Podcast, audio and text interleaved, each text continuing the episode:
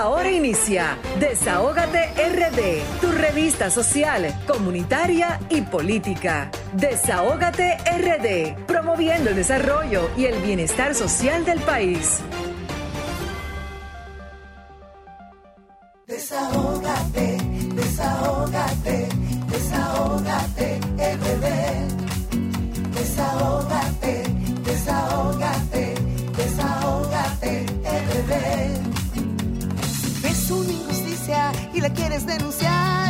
Desahógate RD, te queremos escuchar. Si de la justicia te sientes desamparado, desahógate RD, será tu mejor aliado.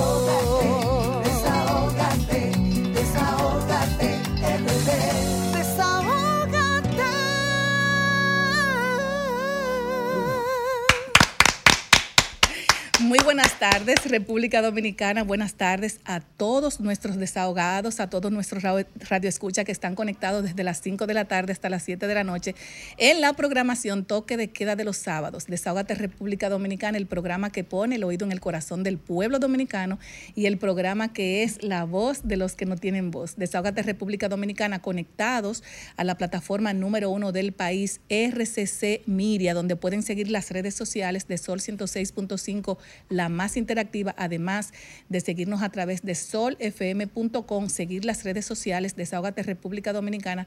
Estamos en Twitter, Facebook e Instagram. Un saludo muy especial a nuestra plataforma social comunitaria, no solamente aquí, diseminada en República Dominicana y en el mundo, donde quiera que haya un dominicano y una dominicana, Desahogate República Dominicana está en el corazón del pueblo dominicano, donde cedemos estos micrófonos para que nuestra gente se pueda desahogar con nosotros. Buenas tardes a nuestro equipo, a Perdomo, a Eduardo Martínez, a Yulibelis Wanderpool, que viene de camino, a nuestra querida doctora Marilyn Lois, que se integrará la próxima semana porque está resolviendo problemas personales. Un saludo muy especial, un abrazo grato a nuestra querida doctora Marilyn Lois, la defensora de los animales. Un saludo muy especial a nuestro querido colaborador Darían Vargas, señores, que tiene un proyecto como ministro de Educación Independiente. Así es que Vamos a apoyar a Darían Vargas con esos proyectos interesantísimos para el pueblo dominicano, además de darle también un saludo muy especial a nuestro querido Jesús Geraldo Martínez, que se integrará más adelante con nosotros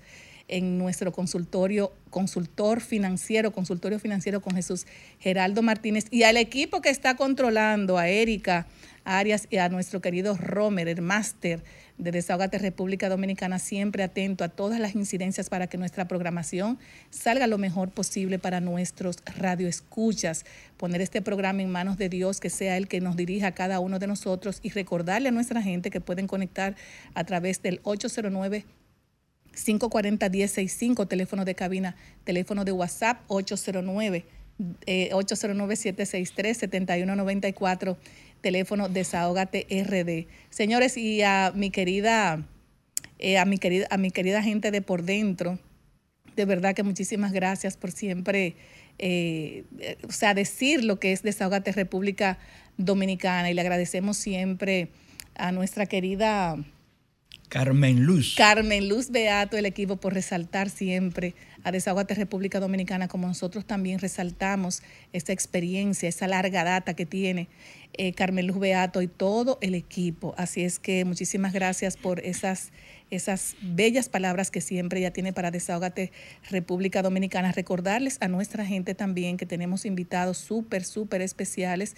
En el día de hoy estará con nosotros eh, participando Brian Medina eh, él es eh, candidato oficial de, por la regiduría de Santo Domingo Norte por Alianza País. Con él estaremos conversando de sus aspiraciones. Además, también tendremos en nuestra cabina la participación del licenciado Edward Figueroa él se desempeña como director de emisión y renovación de pasaportes. Además, también es secretario general del PRM en Santo Domingo Este. Con él estaremos hablando de las incidencias, de todo lo que está pasando en lo que es la parte política, pero también estaremos conversando qué está pasando en pasaportes, si se resolvió el problema de las personas que van a sacar un pasaporte y dicen que no sé si ahora eh, cambió el estilo, si eh, ya eh, está al alcance de todos los dominicanos y dominicanas. Además, señores, no además no, no, te pueden, no se pueden perder tu consultorio financiero con Jesús Geraldo Martínez educación financiera, actualización económica, consejos financieros, inversión y oportunidades, economía personal, entrevistas especializadas y con un tema sumamente interesante, no solamente para para nuestro país, sino para los dominicanos y dominicanas en la diáspora. Estaremos tratando eh, informaciones como las variables económicas, eh, las principales variables, económicas y cuáles son las perspectivas para el año 2024 para la economía dominicana. Así es que no te puedes perder, no te quites del dial de Sol 106.5, la más interactiva de Desahogate RD. Y antes de entrar con Lecheris Production, señores, una información que no sé por qué no sé por qué Romer no me colocó la canción de Julio Iglesias, una, eh, un nombre que se hizo viral en el día de ayer con relación al decomiso de carnes, vegetales, frutas y demás. Y muchas opiniones también encontradas en las redes sociales con relación a este decomiso que nosotros los dominicanos también eh, debemos velar para que las leyes se cumplan. Ahora, ¿por qué mencionar el nombre de Julio Iglesias si estos decomisos se hacen constante, constantemente? debemos eh, saber que Julio Iglesias ha aportado mucho a República Dominicana y es una persona muy respetada y muy querida aquí en el país, pero lamentablemente es Julio Iglesias. Eh, sabemos que está el problema de la mosca del Mediterráneo. Así es. Y debemos eh, también velar para que todo lo que entre en, en, el país sea verificado por las entidades que regulan la entrada de cualquier tipo de, de, productos al país, al país. Así como nosotros respetamos. Pero, pero recuerde, licenciada, que aquí donde estamos, dijimos hace un año más o menos, ¿Qué le cuesta a la República Dominicana, nuestro país, el Estado, formar un solo técnico en materia de sanidad vegetal o sanidad animal? Dirección que está completamente desmantelada porque han cancelado buenos técnicos para poner a cualquiera. Pero lamentablemente, eh, bueno, esta noticia se hizo viral y, y, como lo dije anteriormente, debemos nosotros, los dominicanos, velar y las autoridades velar por el cumplimiento de estas leyes. Ahora, que sea Julio Iglesias, que haya sido eh, viral, no solamente en República Dominicana, sino en el mundo. Ustedes buscan, por ejemplo, tanto en Twitter y en las, en las mediciones que se hacen a través de, de esos medios tecnológicos, eh, fue viral.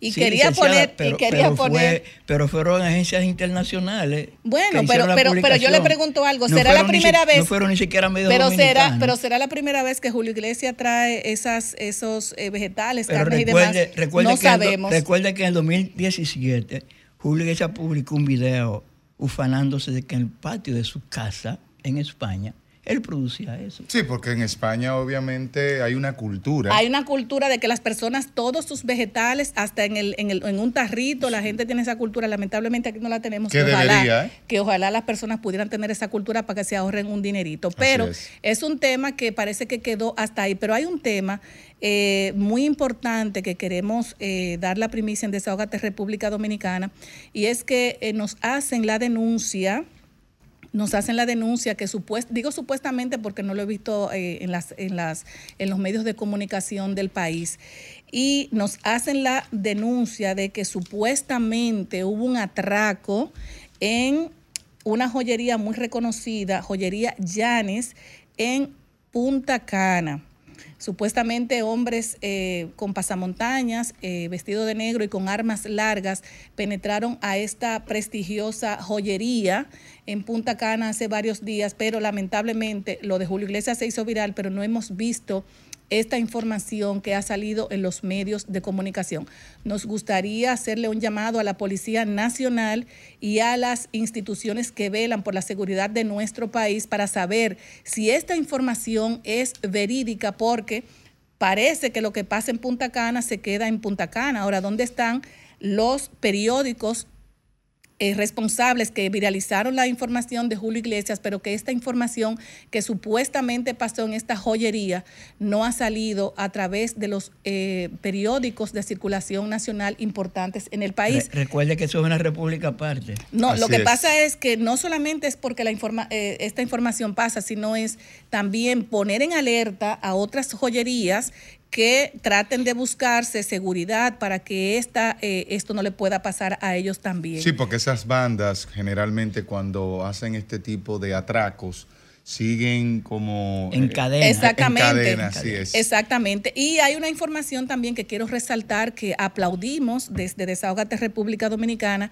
Y no sé si, usted, recu- si ustedes recuerdan el proyecto de ley en el 2022, donde el Senado aprobaba el proyecto que establece tasa cero a 67 productos de la canasta familiar. Así es. Eh, nosotros aquí lo dijimos que estos 67 artículos estaba desangrando la producción nacional y que estaba es. llevando a la, a la quiebra a productores de cerdo, a productores eh, de huevo, a las personas que producen arroz, habichuelas y demás. ¿Por qué? Porque tú me estás trayendo 67 artículos tasa cero, eh, descuidando la producción local.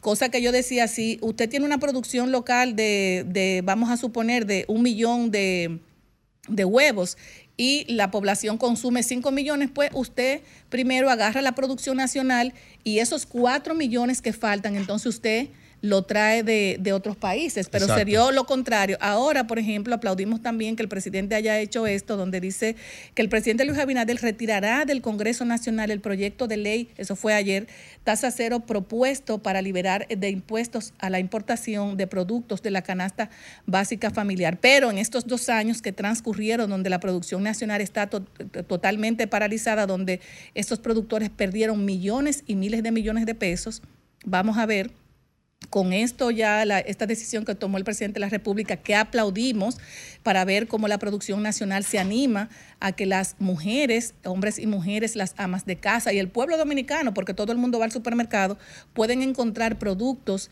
económicos y así la gente no tenga una salud mental afectada cuando usted va a los colmados, a los supermercados, a los puestos de, de los mercados a comprar los rubros para usted alimentarse día a día. Pero ahí que usted señala, Grisel, de que esto es una medida obviamente aplaudible que va a beneficiar a lo que son los productores, pero me llama poderosamente la atención que se toma la medida en esta coyuntura y como usted decía que muchos productores estaban perdiendo cifras millonarias, Así es. pero paralelamente, según también las informaciones que se dieron a conocer en su momento, otros le estaban sacando provecho significativo a esa medida que estaba siendo ejecutada. que está siendo ejecutada. Porque Exactamente. Es que lo del proyecto no tumba para nada los 57 artículos aquellos.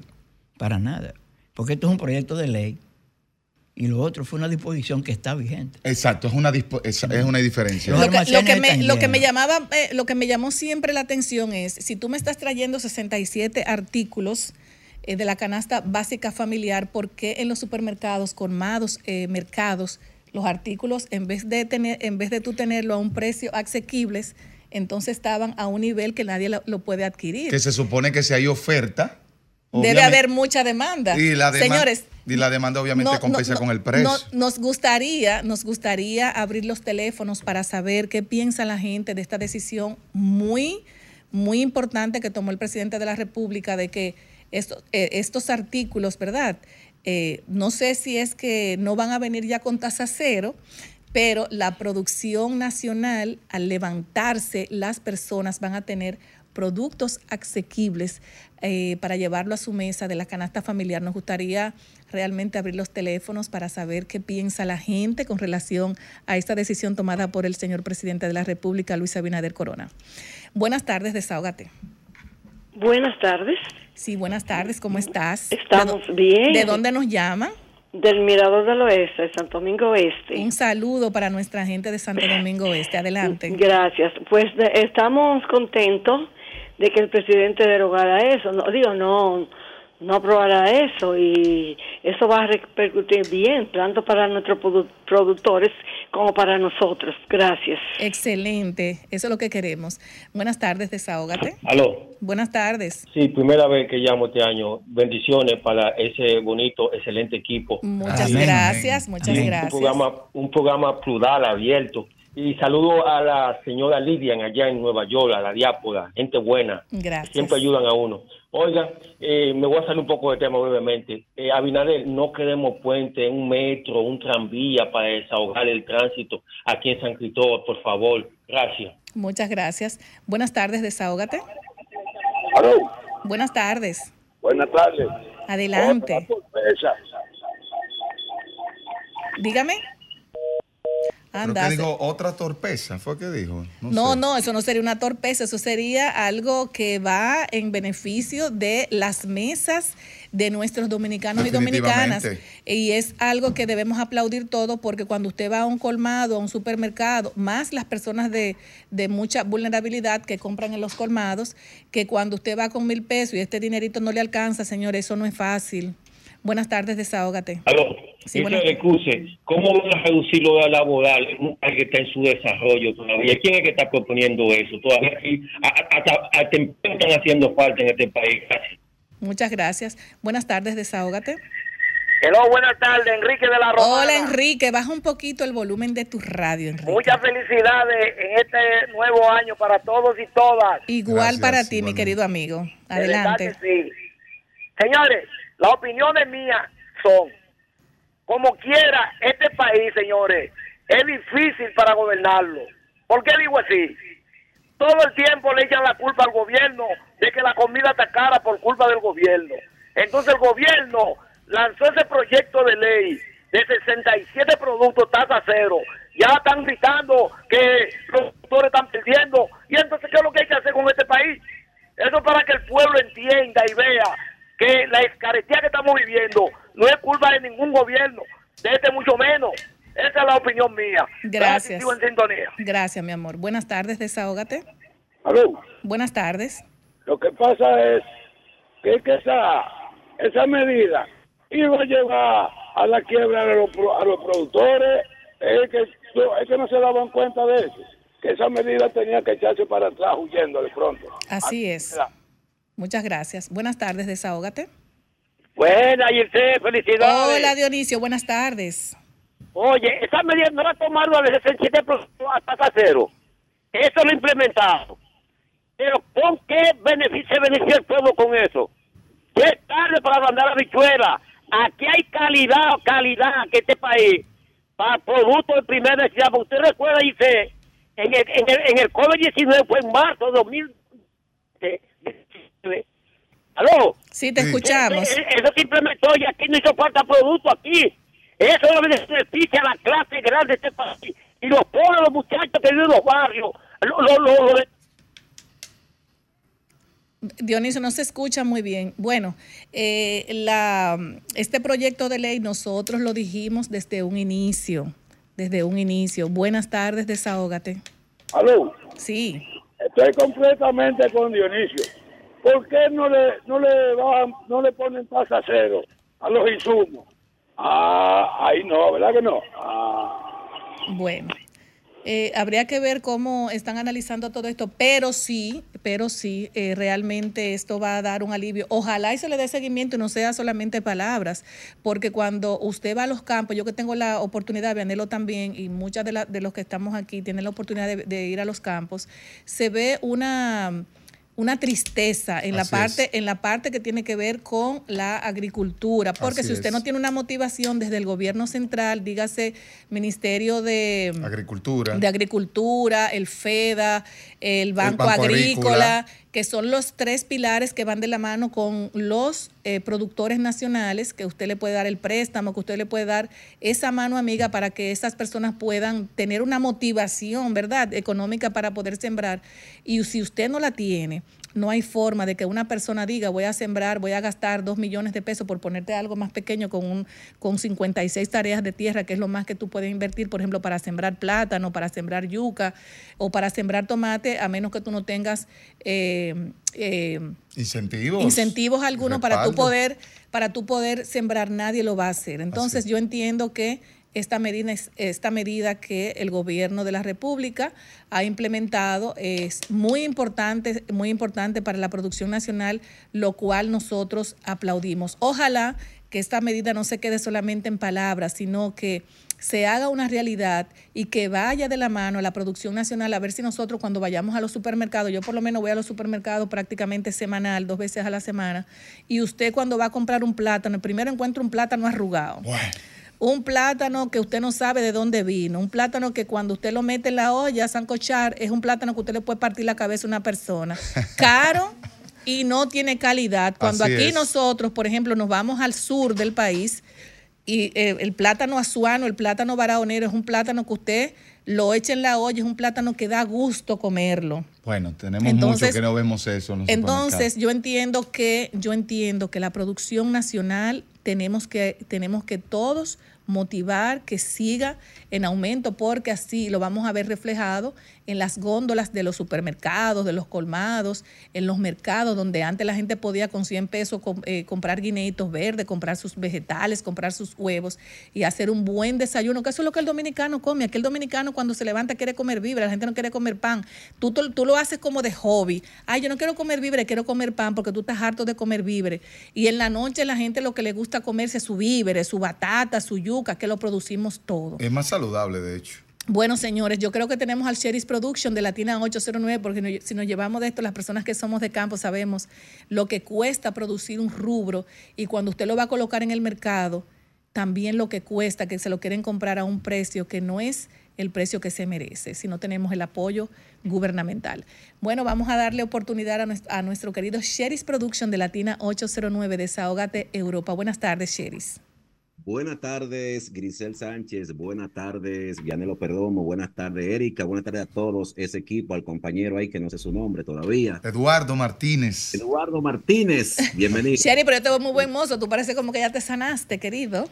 Ah, mi amor, que yo me bañé. Cuidado si tú te hiciste algún, algún asuntico por ahí, nos estabas engañando, Sheris. Se pone, no, es que uno, hay que ser elegante, ponerse elegante hasta para ir a la caja. Tú no ves que después que uno se muere feo y después lo ponen que elegante en la caja. Hay que poner elegante que vaya a la caja. Lo maquilla maquilladito. Y maquilladito, nadie. Bueno, y hablando de muertos, eh, mira, algo muy trágico que no ha tocado a todos los de este, eh, este, esta ciudad capital de aquí de León. No sé si tú recuerdas cuando yo te enviaba esos eh, cortes eh, del Play, que te decía Desahógate RD y todos esos cortes que te enviaban. Uno de estos muchachos que está ahí en esos cortes fue el que asesinaron Oh, a Dios. Miguel Ángel eh, Ávila, que asesinaron en, en, en la Isabelita. Wow. Ese muchacho es criado aquí con nosotros, eh, excelente deportista en el softball, también estaba en el basquetbol y con nosotros eh, siempre compartía. Hay muchas versiones, pero con esto no quiero eh, eh, no aclarecer nada, sino poner un poquito claro de lo que está sucediendo con las redes sociales, la, lo que se comenta en las redes sociales y lo que es la persona en realidad. Un joven que dejó una mujer ya a punto de dar a luz y recibe la noticia cuando está ya en la República Dominicana, a los tres días de llegar, recibe la noticia. Uno de, de estas situaciones que se dio con él aquí en España fue en la discoteca aquí donde yo visito aquí en, en León, una de las discotecas que, bueno, por cierto es nueva, la reabrieron esa discoteca ahora, y se da un altercado el día 24 de diciembre. Te voy a colocar, eh, voy a hacer un poquito, quizás me tome un poquito más de mi tiempo que tú me das en el programa, porque quiero tocar este tema y darle una pincelada a lo de Julio Iglesias. Pero este tema, te voy a poner un eh, vídeo. Este joven que está aquí detrás es el DJ de la discoteca, compadre de la persona que falleció y de lo que él va a hablar, ustedes van a escuchar un poco de esto. Muy bueno, señores. Eh, para mí es, es difícil hacer este video Él es Mauri. porque la situación que ha pasado con, con mi compadre Miguel eh, es una cosa muy, muy triste y una vaina que no me lo esperaba. No, tuve, tuve una situación muy difícil para mí y estoy eh, con el corazón destrozado. Y yo lo que quiero decir es que que lo siento mucho a la familia, a, a todos ellos, a todos sus familiares allí en Santo Domingo, aquí en España. Yo simplemente estoy haciendo este video porque, porque eh, con la última persona que creo yo supuestamente él habló, fue conmigo, porque yo le dije, le mandé a decir con, una persona, le dije, loco, cuídate, que la cosa en Santo Domingo está bobo. ¿Me entiendes?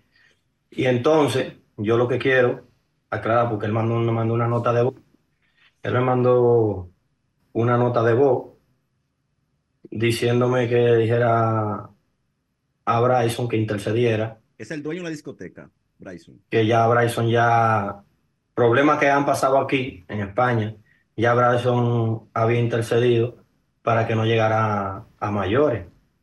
¿Me entiendes? Y al final, lo que yo quiero dar, que decir con este video es que Bryson es lo que lo menciona en la nota de voz. Y esa nota de para mí, eso me, me revienta el alma, me revienta el corazón, porque lo está mencionando una persona inocente, porque Bryson no tiene nada que ver en eso. Yo simplemente, inocentemente le dije, inocentemente le dije, cuídate, nada más. Yo no sé por qué están llegando tantas especulaciones de que Bryson, que Bryson no tiene nada que ver. Es un muchacho que, que está ahora con su familia en un negocio. Ya dejen de, de estar, esos noticieros dicen mucha tontería. ¿Me entienden? Ya yo no, no puedo esta situación. ¿Me entiendes? Y con la última persona que él habló fue conmigo. Esa es la voz de una persona desesperada. Él es eh, eh, eh, maneja un equipo de, de, de, fútbol aquí eh, en varias ocasiones, incluso está en muchos videos por ahí, porque él me invita siempre a todas esas actividades, yo le grabo y estamos siempre juntos. Cuando estamos en el play también por igual. Eh, son jóvenes que estamos aquí todos juntos, vamos siempre en verano, todos siempre estamos yendo al play. Y todas estas situaciones que se han dado han traído muchas especulaciones. Que se dio el pleito en una discoteca, sí, se dio un, un pleito el 24 en la discoteca, y ya se supone que todo quedaba así. Ahora que de ahí salgan otras cosas o salgan otras especulaciones o esperemos en Dios que las autoridades den con estos criminales y se aclare bien las cosas por donde vienen. Pero esto es también para dejar un poquito las especulaciones y que la familia están destrozada. Tanto aquí, que tenía 27 años, ese joven, que no hubiese viajado a la República Dominicana, y iba a reunirse con su padre por igual con todas sus familiares. Muy fuerte. Eh, lo que ha traído muy fuerte acá y ha dejado a todo consternado. Hoy la, los bares y todo estaban completamente eh, solo de lo que eran los dominicanos y todo el mundo con los comentarios. Además que la policía está haciendo su pesquisa aquí y sus investigaciones.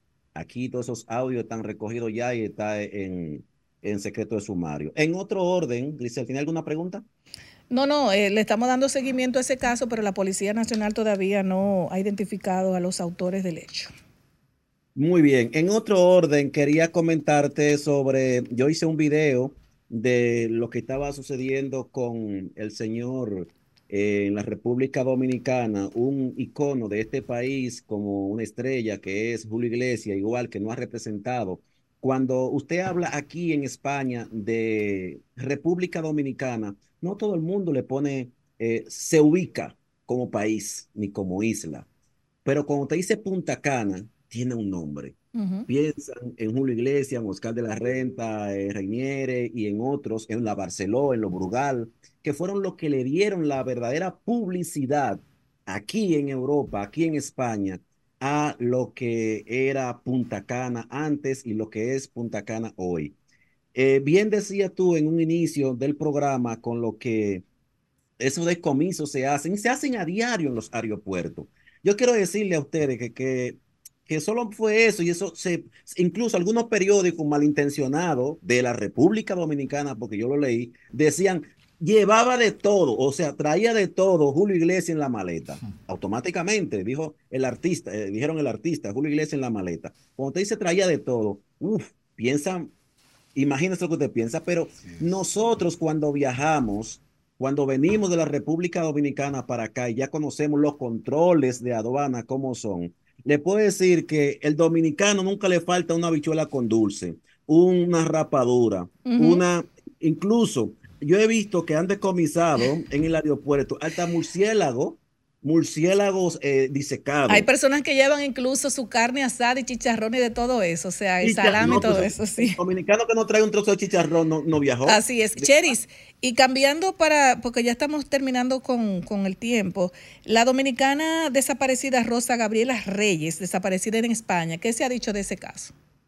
Bueno, eh, las autoridades están, estaban todavía en investigaciones donde en la forma que se ha desaparecido, que algo misteriosamente, también algunas organizaciones de dominicanos de acá eh, y asociaciones están trabajando con este asunto. Todavía el día de hoy no tenía yo ningún conocimiento de eso. Lo que sí te puedo decir que el embajador no ha hablado nada de eso. Sin embargo, el embajador está hablando de Haití que no tiene nada que ver con lo que, con, con las situaciones de los dominicanos aquí, embajador de aquí del Reino de Europa, eh, y viene hablando el embajador de Haití. Son de las cosas que no le está cayendo bien a los dominicanos, por cómo se está manejando el embajador desde un inicio con sus intervenciones para la República Dominicana. Y, no- de nos, la- y, y nos gustaría, Sheris, que para el próximo sábado tú nos dé alguna información de esta dominicana que también tiene sus familiares aquí, están sumamente preocupados, como lo están los dominicanos también aquí en nuestro país con relación a este caso de esta joven desaparecida que todavía nadie sabe nada de ella. Gracias, Grisel. Grisel, yo pensaba que te iba a esperar aquí para el Fitur, eh, que iba a estar con nosotros. Fitur, no, tú crees, pero dime, Cheris, tú sabes que eso no es así. Tú sabes que eso son invitaciones a mí me mandaron la especiales. invitación, pero no me han mandado lo viático. Entonces, Bueno, ya tú sabes. Estamos esperando, estamos esperando. Muchísimas gracias, Grisel Sánchez. Te queremos mucho, Sheris, que sigas así eh, recuperándote. Muchísimas gracias. Bueno, señores, nos vamos a una pausa. Luego continuamos con los comentarios de nuestro querido Vianelo Perdomo, Julie Bellis. ¿O seguimos, de- seguimos corrido? No, nos vamos a una pausa. Desahógate, desahógate, desahógate, RD. Desahógate,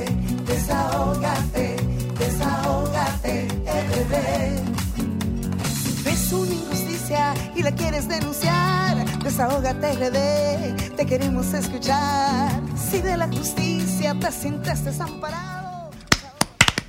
Bueno, señores, y seguimos, y seguimos inmediatamente con los comentarios de nuestro querido Vianelo. Perdón, adelante, Vianelo. Gracias, Grisel, Yulibeli, saludo, Eduardo. Fin de semana, de una semana en, el- en la que la muerte nos tocó de cerca, muy cerca.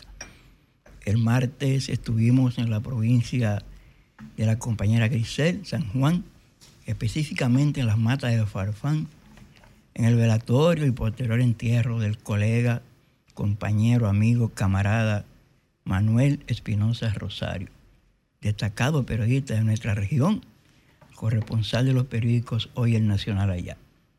El miércoles falleció mi compoblano, ingeniero agrónomo Claudio Peña Gómez, un joven que en la década de los 70 era de los que eh, soñábamos con la utopía. Se nos fue. El viernes estuvimos en la funeraria Blandino de la Sabana Larga, en el velatorio de la periodista y empresaria Lucía Toribio, esposa de un compañero de labores de RCC Media, de Nelson Félix, del equipo de prensa de Radio Popular. Sábado en la mañana falleció en Moca doña Álida Mendoza, madre del colega y compañero Aurelio Enríquez, presidente del Colegio Dominicano de Periodistas. Hace dos semanas que estuvimos con doña Álida en Moca acompañando a Aurelio. Pero la vida debe seguir. A sus familiares nuestra condolencia, nuestro abrazo solidario en nombre propio y del equipo de Desahógate República Dominicana. Señores, el Congreso Nacional, Senado de la República, Cámara de Diputados aprobaron esta semana un préstamo de 100 millones de pesos. Aparte de los 3 mil y pico que aprobaron, aprobaron 100 millones de pesos que nos llama mucho la atención, porque son del Banco Internacional de Reconstrucción y Fomento, un préstamo para Supérate. El primer pago se hará el 15 de mayo del 2029 y el pago se completará, si es que se completa, en el 2057. ¿qué nos llama la atención de ese préstamo de 100 millones de dólares? Que es justamente para la campaña electoral de la reelección. ¿Por qué decimos esto? Porque en el proyecto del préstamo se consignan las provincias a las que va dirigido este préstamo. Señores, las provincias grandes, las provincias que tienen muchos votos, no hay una provincia pobre, una provincia pobre no hay en, la que se va a beneficiar con ese préstamo de 100 millones de dólares. Por eso que siempre le decimos al presidente Luis Abinader, presidente, los pobres lo están esperando, porque no está llegando a donde están los pobres, lamentablemente. Lamentablemente es así. Yo quiero poner este audio. La situación de Montegrande es una situación un poco crítica porque en el día de ayer eh, las autoridades del INDRI pretendían desmantelar y desbaratar tres casitas que fueron construida antes del inicio de la construcción del nuevo proyecto de vivienda de Monte Grande. Esas casitas fueron construidas con la finalidad y convertidas en comercialización de negocio, de vender comida, comedores, como le dicen. Y las autoridades del INDRE en el día de ayer quisieron eh, intentar metieron una retrocavadora para destruirla, demolerla, sin consensuar con los dueños de esa vivienda, de esas tres viviendas. Vamos a dejarlo ahí, porque no tenemos tiempo para escucharlo entero. Señores, esta semana, además de esas tres viviendas que el INDRI intentó desbaratar, son tres comedores donde está haciendo la presa. Ustedes recuerden que hemos tenido una constante lucha con la situación de Montegrande 300 millones de pesos que no se le han pagado a los desalojados, un centro poblado que lo hicieron y que no tiene facilidades, no tiene los templos religiosos que se tumbaron, no tiene las instalaciones deportivas, no tiene la escuela. A los agricultores se les prometió que le iban a dar 30 tareas a cada uno, 390 familias, 10 tareas en los alrededores de Monte Grande y 20 tareas donde dicen Guanarate en Tamayo. Esos tractores que dice el compañero Santos Ferrera, que fueron a tumbar esa vivienda, le dijeron a los agricultores que lo llevarían a Guanarate, donde se iba a desmontar para los asentamientos campesinos. Esos tractores no llegaron a, Monte, a, Guanarate. En Guanarate hay un tractor que vino en el 1947 al país, que trabaja una hora y dura tres semanas sin poder hacer más nada. Esta semana, 800 tareas en plena producción de plátano fueron desmanteladas por el INDRI, porque la intención es que quieren inaugurar la parte que hay de la presa Monte Grande, que es solo el embalse, que no está terminado. Qué bueno que un periódico español le dijo al presidente Luis Abinader que la prisa no es buena amiga. Y se lo dijo cuando se inauguró eh, el puerto de Cabo Rojo porque pusieron a los turistas a, a caminar sobre una calle que no tenía ni siquiera asfalto. No crean que bajaron todos los turistas que estaban ahí, bajaron menos de 500. Entonces, porque la prisa no es buena, consejera. Presidente, aplace un poquito esa inauguración de esa parte de la presa para que evite una tragedia en Monte Grande, en los Guiros, en la meseta y en los campos de los alrededores. Tal como le dije ahora, que los pobres les esperan, el sur también le espera, presidente Abinader. Muchísimas gracias, Vianelo, y seguimos con los comentarios con Eduardo Martínez. Adelante. Bien, muchas gracias, Grisel. Eh, un honor compartir con el compañero Vianelo, Yuli Vélez y lo que es el resto del equipo. Mire, rápidamente quiero señalar tres puntitos en el tiempo que me asiste. En primer lugar, al parecer, diría yo que el expresidente Fernández ha guindado los guantes respecto a lo que es la competencia de alzarse con lo que es la presidencia de la República. Y digo esto al considerar dos de los últimos pasos que ha dado. En primer lugar, cuando atinó a decir que está esperanzado en ganar en una segunda vuelta y recientemente un spot publicitario en la cual admite errores del pasado. Yo creo que es un discurso equívoco de cara a lo que es el electorado y no se vuelve atractivo para con ellos conforme a la pretensión de lograr la presidencia de la República. Por otro lado, ustedes saben que el presidente cumplió con su promesa de otorgar un aumento a lo que son los militares en los cuerpos castrenses, pero según una información que me llegó, ese aumento está incompleto porque no contempló a los pensionados. Por tanto, nos hacemos eco de esa, de esa demanda y le recordamos al presidente que cumpla con ese aumento de aquellos que también dieron su servicio a lo que son los cuerpos castrenses. Por último, no menos importante, yo quiero pues hacerme eco de una información bastante interesante de cara a los municipios del Distrito Nacional. Señores, el anhelo de un sistema pluvial eficiente encontró el oído de Domingo Contreras. Recientemente, hace unos días, Domingo Contreras sometió un proyecto de ley a lo que es el Congreso Nacional, en la cual se, eh, se, se comprende todo lo que es la readecuación, la renovación y construcción del tan anhelado sistema pluvial para los municipios del Distrito Nacional. Me llama poderosamente la atención que no obstante a que Domingo Contreras, que está compitiendo a la alcaldía, está sometiendo un proyecto que yo soy de los que creo que la actual gestión municipal debió someter, pero no ha dicho ni ha hecho nada al respecto. Por tanto, la excusa inclusive de no tener fondos para ese proyecto, como quiero reiterar, valga la redundancia, es una excusa porque de hecho este proyecto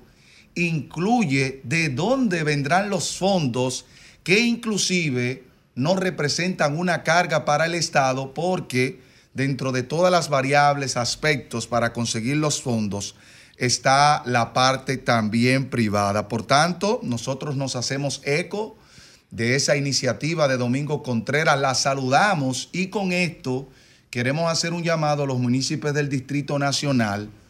Al ver este proyecto, no pensemos en colores, porque si Domingo Contreras se atrevió a hacerlo, hay que valorarlo y de hecho, tengo entendido que hay un programa de firmas para poder sustentar que este proyecto sea conocido.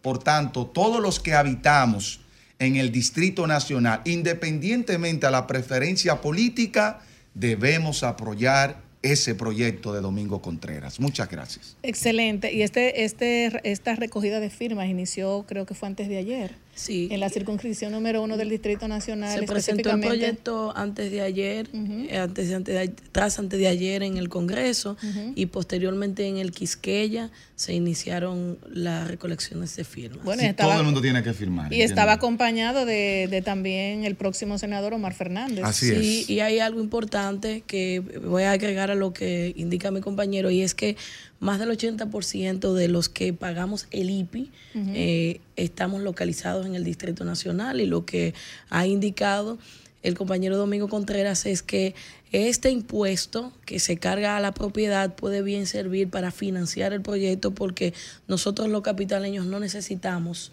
que el dinero se busque en otro lado porque hay los recursos para que ese proyecto sea autofinanciado y que se pueda realizar en el menor tiempo posible. De manera que es un proyecto viable, creíble y sobre todo que tiene toda la, planificación para hacer posible que nosotros podamos resolver el problema del drenaje pluvial en la capital. No, y que, y, que es un dinero que está ahí, eh, es un dinero que está ahí, solamente tú tienes que reorientar, reorientar el dinero y también que la las personas no tengan ese temor cuando caen dos gotitas de agua, la gente está corriendo con un vehículo que el seguro, que no tiene seguro, La- o sea, sobre todo Las lluvias no son motivos de alegría. Hay un componente de orgullo.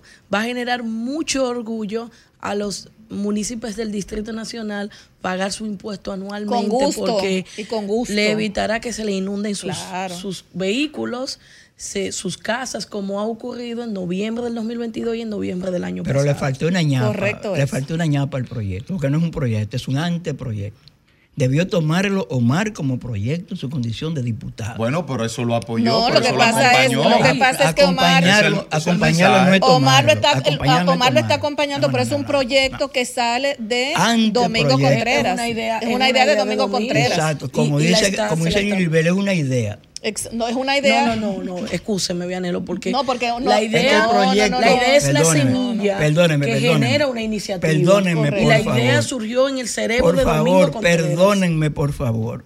Proyecto solo lo hacen los legisladores. Sí, pero Bueno, nosotros sí. todos los ciudadanos tenemos El vocación a tener ideas de solución a los problemas. claro que sí, y Domingo claro, Contreras, claro. aún sin ser ni diputado, ni senador, ni Está alcalde, bien, está pensando en los aplaudible, eso es problemas de la aplaudible. Es lo aplaudible, Eso es aplaudible, pero proyectos son los legisladores. Sí, pero tampoco no lo podemos minimizar, Vianelo. No lo porque, estoy minimizando, Porque compañera. usted no lo está estoy diciendo minimizando. que pudo haber Nadie Omar, aquí en este espérese. panel, perdóneme, nadie en este panel Sí, ha pero hablado usted está de lo- del diciendo problema de que la por qué capital, Omar Fernández, eh, que Debió por qué Omar. Fernández, es que no es así, porque si eso es una, Ah, si ese es un proyecto, un anteproyecto que surgió de Domingo Contreras, yo creo que también hay darle que el darle crédito. el crédito a él. Independientemente, él andaba con Omar Fernández recogiendo esas firmas en el ensanche Quisqueya.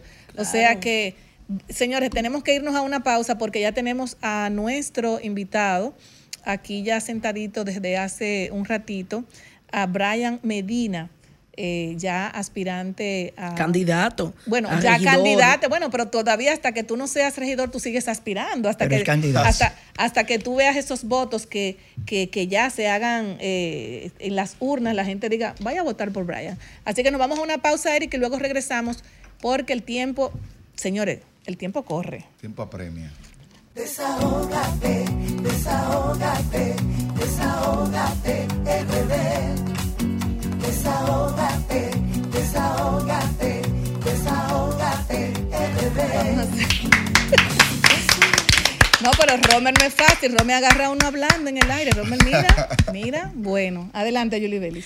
Gracias por mantener la sintonía con nosotros y qué bueno tener aquí invitados jóvenes que se están preocupando por participar El más joven. en los procesos. Yo creo que el más joven candidato a regidor por Santo Domingo Norte. Con nosotros está Brian Medina, quien ya es candidato oficial a regidor por el partido Alianza País. Bienvenido, Brian. Cuéntanos un poco de tu entusiasmo y lo que te motivó a participar en política. Claro que sí, gracias por estar aquí, eh, por invitarme a estar aquí presente. Bueno, les digo brevemente que mi motivación ha sido eh, movido a la sociedad, a las incidencias que, nosotros los ciudadanos tenemos y yo como una víctima de la sociedad, de un, municipio que, que tiene muchas, muchas problemáticas, eh, he decidido integrarme en la política porque entiendo que la política es una herramienta de hacer cambios inmediatos y radicales que afecta a la sociedad.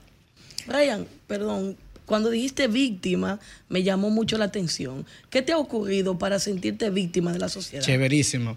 Yo digo víctima y, es por todas las incidencias que no solo yo vivo, sino los demás. Eh, cuando uno se monta en un autobús que tiene que esperar eh, eh, bajo sol, bajo lluvia, que no tienen los autobuses condiciones adecuadas, las paradas para uno quedarse ahí, víctimas de asalto, como mu- muchas personas lo son. Eh, las largas esperas en las filas de, de los centros médicos, de los eh, eh, centros de documentación del Estado. Eso, yo he sentido que nosotros hemos realmente sido víctimas de eso y yo, siendo parte de ella, soy víctima. Por eso me caracterizo y decidí integrarme por parte de, a través de la política. Brian, me llama Sí. o me llamó la atención que ahí cuando explicabas por qué te sientes víctima, empezamos, empezaste por el sector transporte. Hablaste Chéverísimo. de los autobuses y demás. Claro. Y Santo Domingo Norte es una- un municipio muy peculiar en materia de transporte, porque si bien es cierto que tiene el metro, pero como bien tú señalas, hay todavía algunas deficiencias. Correcto. ¿Qué proyecto tiene Brian de cara al electorado de Santo Domingo Norte para de alguna manera u otra solventar ese tipo de anomalías? Sí, chéverísimo. Nosotros, una de las 13 propuestas que tengo, de una de ellas se llama el proyecto SSBIP, que es la supervisión, la, eh, la- la supervisión de servicios básicos y primarios. Entre ellos tienen varias cosas. Una de ellas es la reubicación de mercaderes. ¿Por qué tú dirás, pero transporte y mercaderes? Bueno, si, si- si se notan, eh, Santo Domingo Norte, sobre todo en la avenida Hermanas Mirabal, por Villa Mella, eh, tenemos muchos mercaderes que quizás pueden obstruir o, hacer difícil el procedimiento de- del transporte, porque también se parquean muchos vehículos ahí.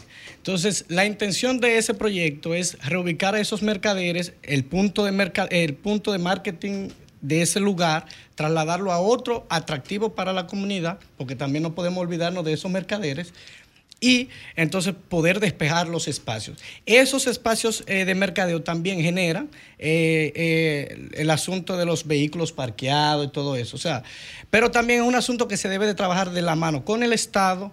Y también diría que es un asunto que se debe trabajar de la mano con Intran también. O sea, un acuerdo eh, que, que sea de la mano, que el ayuntamiento esté trabajando eh, arduamente con, con esas instituciones. Brian, Brian. de capacidad de mover el Estado, mover el Instran para hacer eso, para que le busquen un solar, un espacio para llevar esos mercaderes, porque ya de, de entrada te, te está abriendo enfrente todo un sector de la economía, que es lo que mueve. Villamella. Exactamente, muy buena pregunta.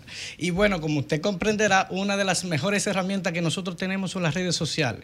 Entonces, ¿por qué no utilizar la influencia política y las herramientas de redes sociales para hacer un llamado y hacer presión, o no sería como una presión, o una presión sutil a las instituciones que realmente eh, eh, pueden trabajar de la mano con los ayuntamientos y con los municipios? La idea es hacer eh, difusión. Como, Sí, como, pero con difusión no se llega. bueno, esa es una, querido. eh, no, es una Tiene que tener herramienta, herramienta, joven, estimado. herra- eh, propuesta concreta y que se vea y que la sociedad pueda absorber que tú tienes eh, soluciones concretas, porque la idea... Usted dice que yo no puedo... eh, no, no, tú puedes, porque Ah, tú eres joven. bueno, eh. Yo lo que te aconsejo es que tengas eh, sí, propuestas más concretas para que el electorado crea en ti, tú no te abras frentes. Tengo 13 propuestas en desarrollo para eso. Muy bien. Brian, fíjate, habla del transporte y lo mezcla con los mercaderes. Sí. La ley 6317 obliga a los ayuntamientos a ser parte de la organización del tránsito y el transporte. Y la resolución número 8 así lo explica. Ah. Aunque el municipio de Santo Domingo Norte tiene el metro, nos quedan 63 rutas de carros viejos de taltalado ahí. Correcto. Un, un grave problema social porque son nuestros padres de familia. Claro. Una resolución del ayuntamiento obligaría o trataría de obligar a que ha- haya una solución. No hemos podido sacar los carros viejos en las guaguas viejas de la, de la Máximo Gómez y de la hermana Mirabal. No hemos podido todavía. Y si nos fijamos en la República de Colombia, está empeorando. Sí, porque, claro. sí, porque a pesar de la, de la, de la moderna guagua, 92 guaguas del, Del corredor de del corredor nuevo, todos los días te meten 10 guaguas viejas que ahora están llegando hasta el 23 de la Duarte. ¿Tú tienes alguna propuesta en ese sentido? Bueno, realmente no me he sentado a, ponderar ese, el proceso de esas rutas, pero las ideas son buenas, escuchar ideas son buenas para co- comenzar a ponderar, estudiar los casos y seguir trabajando para llegar a Pero, pero hay algo muy importante que Brian tiene porque él va a ser parte del ayuntamiento de Santo Domingo Norte. Si Dios lo Entonces, permite. Sí, exactamente. Y es muy De la importante. sala capitular. Y es muy importante que una persona tan joven como tú, con tan eh, brillantes ideas, con esas 13 propuestas, solamente desarrollaste una por el tiempo, pero entiendo que inmediatamente uno está dentro de lo que tiene que ver con el di- con ese diareo, es que uno va destapando las ideas y la va y la va Inquietud, eh, ¿no? es- es Exacto. la- y la- y la va como enganchando sobre la necesidad que tiene Correcto. el territorio. Así, Así es que es. me gustaría, Brian, que tú le puedas facilitar a nuestros radioescuchas tus redes sociales, donde pueden comunicarse Claro. contigo y demás para que las personas también puedan conocer tus propuestas ya más concretas Claro. Y más desarrollada a través de tus redes sociales. Claro. Bueno, me pueden encontrar en Instagram como Brian Medina, B-R-Y-H-A-N, un nombre gringo. Wow. Brian Medina. Y ahí podrán ver el detalle, los desgloses de todas mi- mis, re- mis redes sociales y mis propuestas. ¿Puedes repetir el usuario? Brian Medina, B-R-Y-H-A-N. ¿Y tiene algún apoyo, Brian, de alguna alianza, de algún otro partido? Tenemos, eh, ustedes conocerán que hay dos niveles a nivel municipal de alianza. A nivel alcaldía estamos aliados con el PRM y a nivel regiduría estamos aliados con el Frente Amplio.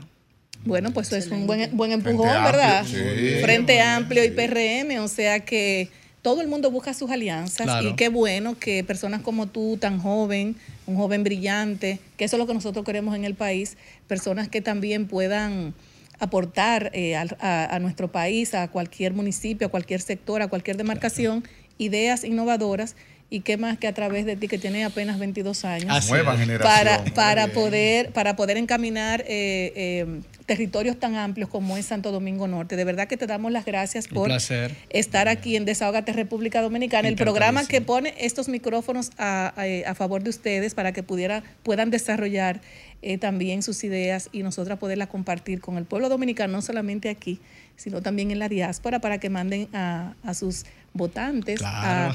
a, a votar por las, por las mejores propuestas que tienen cada partido, porque es loable que cada partido, cuando tú tienes eh, eh, personas que eh, tienen proyectos eh, que, bueno, unos aspiran a regidores, otros aspiran a diputados, bueno, pues que voten por la mejor propuesta en beneficio de su comunidad. Así es que gracias por estar en Desahógate y estamos a tu orden para cualquier otra idea que quisieras desarrollar en Sol 106.5, la más Mucho interactiva. Encantadísimo, un Mucho placer. éxito. Así es, Gracias. muchísimas gracias.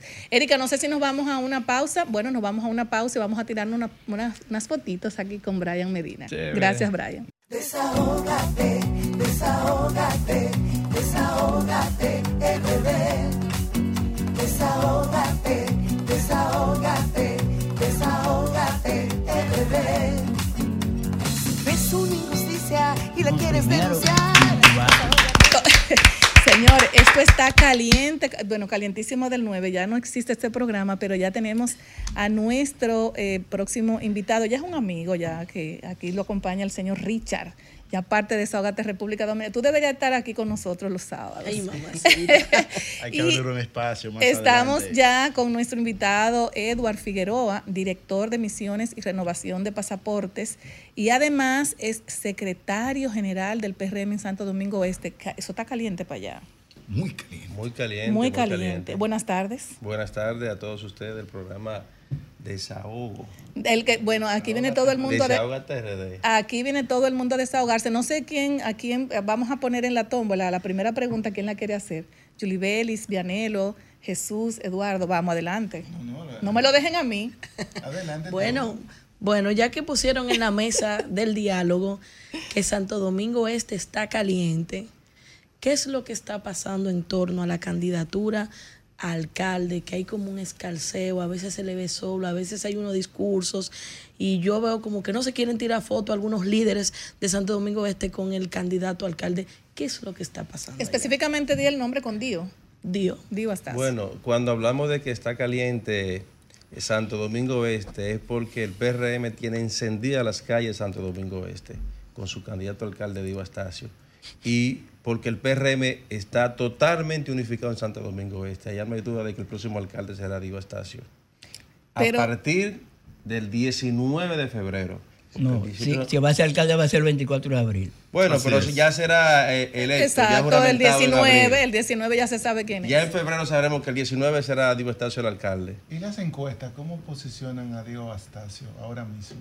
Bueno, su más cercano contendor en el día de hoy, estábamos viendo unas encuestas, le lleva 27 puntos su más cercano que Eh, la semana pasada, Diego Astacio, manejábamos un 55% en las encuestas que tenemos del municipio. Ya el presidente, en la misma actividad, hizo anuncio de que estábamos en un 57% y, y creciendo. O sea, ahí- Eh, ahí estamos obviando entonces a- al, al candidato, al- cercano al al alcalde actual, ¿no? A, a Manuel Jiménez. Está enorme. Midiendo- está- o midiéndole con, con- con Luis Alberto. Manuel está integrado a la campaña del compañero Con de Luis Astacio. Alberto, estamos hablando Manuel Jiménez no está integrado. Bueno, Richard, eh, sobre la base de esas valoraciones de encuesta, eh, pecando de ingenuo, diría yo, y remontándome... Richard, no. eh, eh, ¿Tú le vas a hacer la pregunta a A Richard o a Richard, Edward? A quiere Richard Ah, o a Edward, ah, Ah, espérate, vamos, vamos, vamos a aclarar Gra- asunto. Gracias, gracias, Claro, Grisel. Gracias, espérate. Grisel. Eh, me llama la atención porque remontándonos a los torneos electorales, suele darse el hecho de que cuando un, eh, diría yo, candidato tiene un posicionamiento como el que usted señala de un 55-57%, no necesariamente, eh, y eso es estrategia política, está dispuesto al debate, porque entiende que no es necesario. Ahora, llama la atención que precisamente el candidato a la alcaldía, Dio Astacio, ha hecho mención de manera, diría yo, muy enfática de comparecer en un debate con Luis Alberto Tejeda y Luis Alberto Tejeda no ha dicho nada porque según obviamente su equipo dice que no es necesario porque si usted tiene un 57%, ¿cómo usted va a debatir con una persona que tiene menos porcentaje? Entonces, me gustaría su valoración en el contexto político de esa situación. Mira, yo entiendo que los candidatos a nivel nacional tienen que presentar sus proyectos en base a propuestas. No es que yo voy a aspirar y porque yo soy del PR, el partido de gobierno o porque tengo la mayoría hay que votar por mí. No, es en base a propuestas.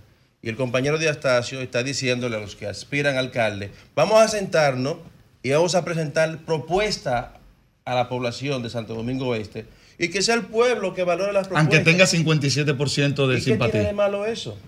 ¿Qué tiene de malo eso? Que podamos escuchar la propuesta que tienen cada uno de los candidatos. ¿Usted escuchó la propuesta de Luis Alberto? Claro que la he escuchado. Bueno, yo no la he escuchado, no tenido el privilegio. cuáles de son yo, las de vi, yo vi un video. Pero ¿cuáles son las de eh, Astacio? cual él explicó yo. sus Eh, de- propuestas. dígame, dígame tres propuestas de Diego Astacio. Te voy a decir una muy Tres, importante. tres, no, tres, dígame. Le voy a dar Pero las tres. que diga Pero- Claro, pero- pero- se pero- acelere, Vianelo.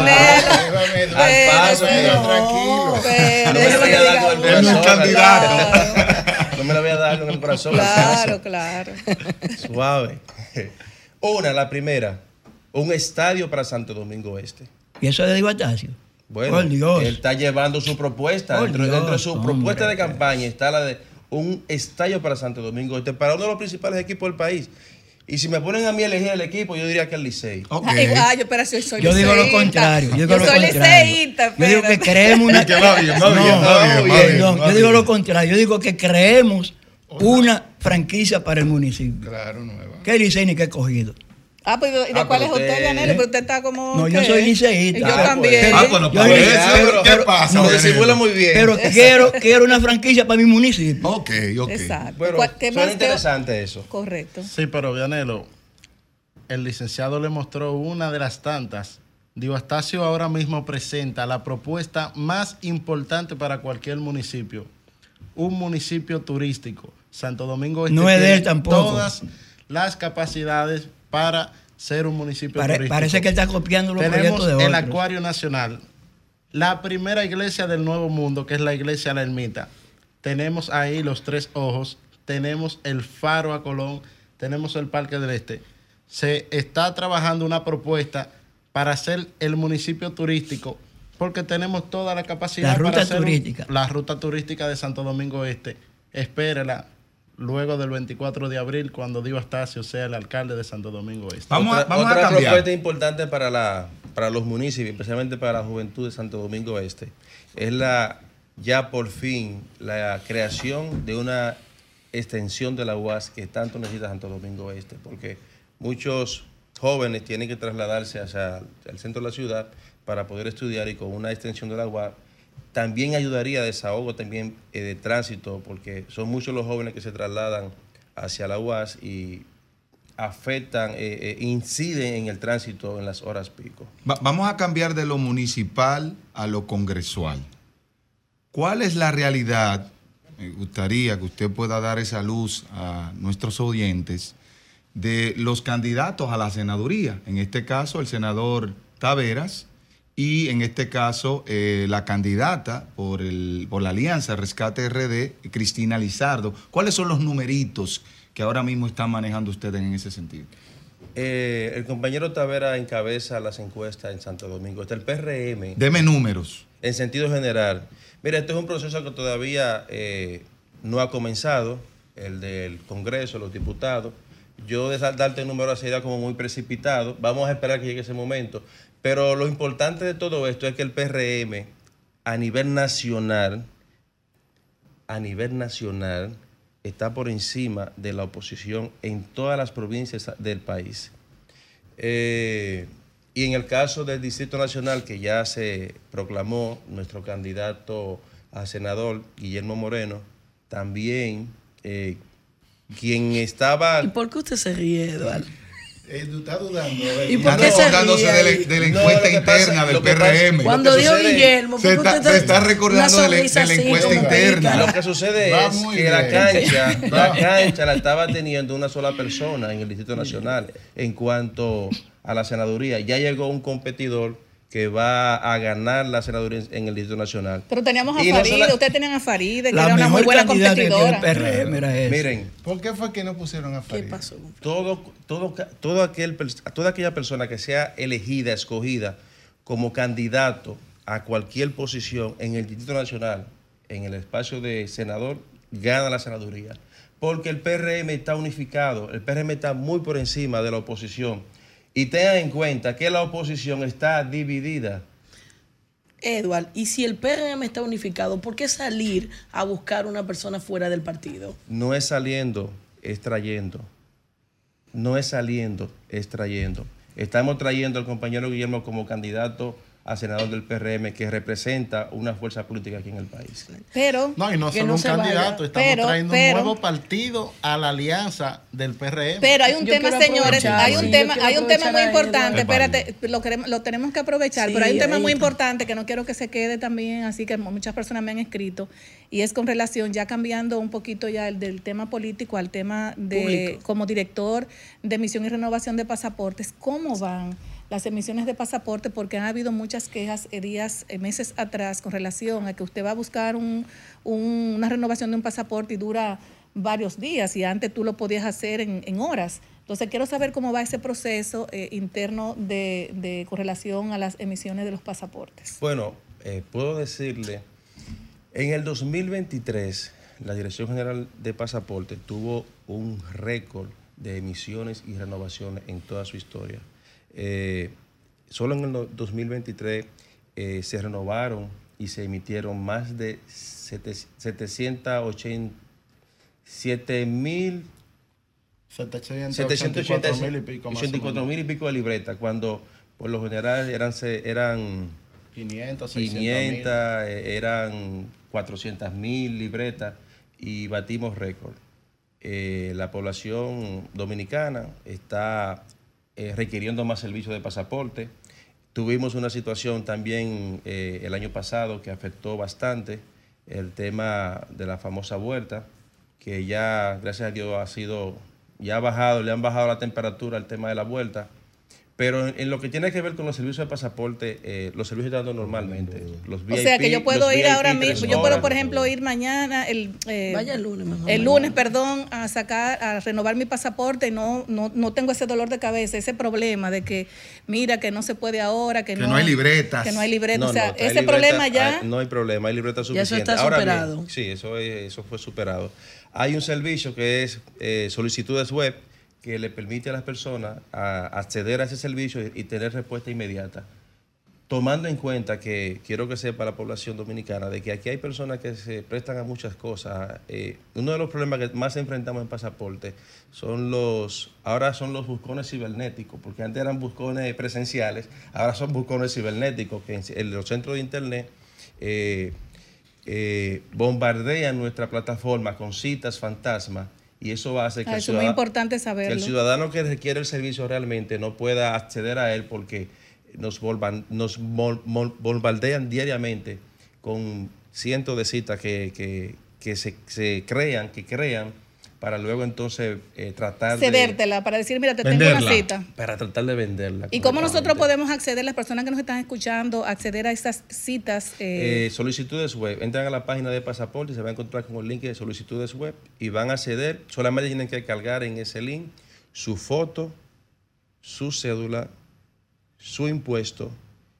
y en un lazo no mayor de 48 horas, si sus Si su documentación están documentos correctas. están correctas, tiene respuesta inmediata. Me consta. Yo lo, yo lo probé y funcionó. Yo lo vi hoy, esta mañana, justamente eso. Yo dije, oh, mira, porque tengo un tema pendiente con el papá mío de- desde el 2020 que no, por el tema del COVID. Y yo, mira, pero se puede hacer vía web. Sí. La parte, yo lo- Ah, yo pero mira, vi. Y tenemos aquí a- a- y, tenía los re- y decía los requisitos de que te- cómo tiene que ser la foto, qué Sí, tipo sí. de formato de Mira qué archivo bien, sí. tiene. A- atención Alessandra aquí. Pero lo importante de eso. Sí.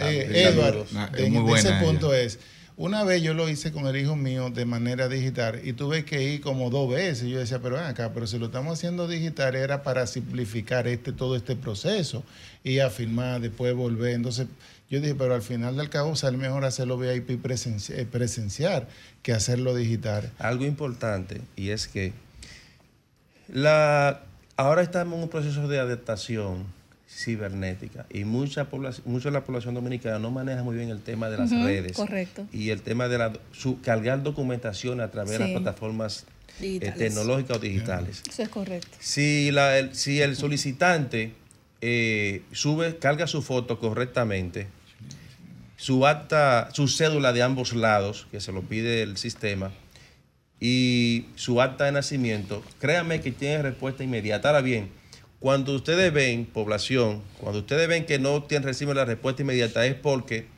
ustedes han cargado un documento de manera incorrecta y tienen que revisar su correo porque les responde el sistema diciéndole lo que tiene que corregir. Entonces, así se libran de esa larga espera que a veces, porque también está en que uno sube un correo y se olvida de que uno hizo una solicitud por un correo electrónico y espera que le, estén, que le llamen y también, en esos casos, también llamamos a las personas vía telefónica.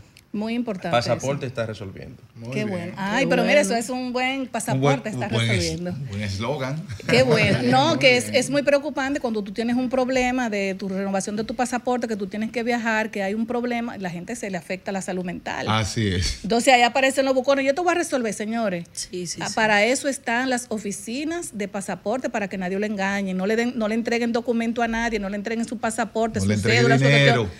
Porque no, te secuestran los documentos y después tú sabes cómo es. O sea que Así es. yo creo que las instituciones han ido encaminándose a... al- Yo voy a ir a renovar mi pasaporte.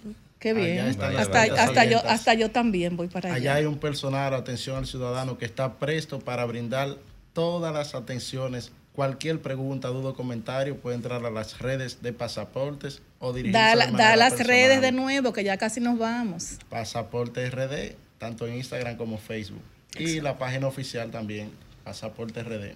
No, yo me alegro mucho porque no solamente invitamos aquí a los responsables de las instituciones, sino que también las, las instituciones funcionen acorde a esas personas, porque aquí también eh, eh, eh, al director Eduard Figueroa también eh, tiene más de 20 años eh, trabajando como docente y director del Colegio Isabelita, o sea que tenemos a un docente que también está encaminando la dirección de pasaporte a un buen funcionamiento y eso es muy importante. Eso dice mucho que ver, el funcionamiento de una dirección tiene mucho que ver con quien la represente. De Así verdad que nos sentimos agradecidos por esas informaciones que usted nos acaba de dar, porque hay muchas personas que tal vez eh, tuvieron una mala experiencia eh, meses atrás, pero no sé si no han vuelto, entonces es bueno esa aclaración que usted hace, que todo está funcionando correctamente. Así es, así es. Y estamos para seguir mejorando en cuanto a los servicios eh, de pasaporte aquí en el país. ¿Algún otro llamado? Porque nos están haciendo más señas que ya nos vamos a pausa. Bueno, a los municipios de Santo Domingo Este, eh, apoyar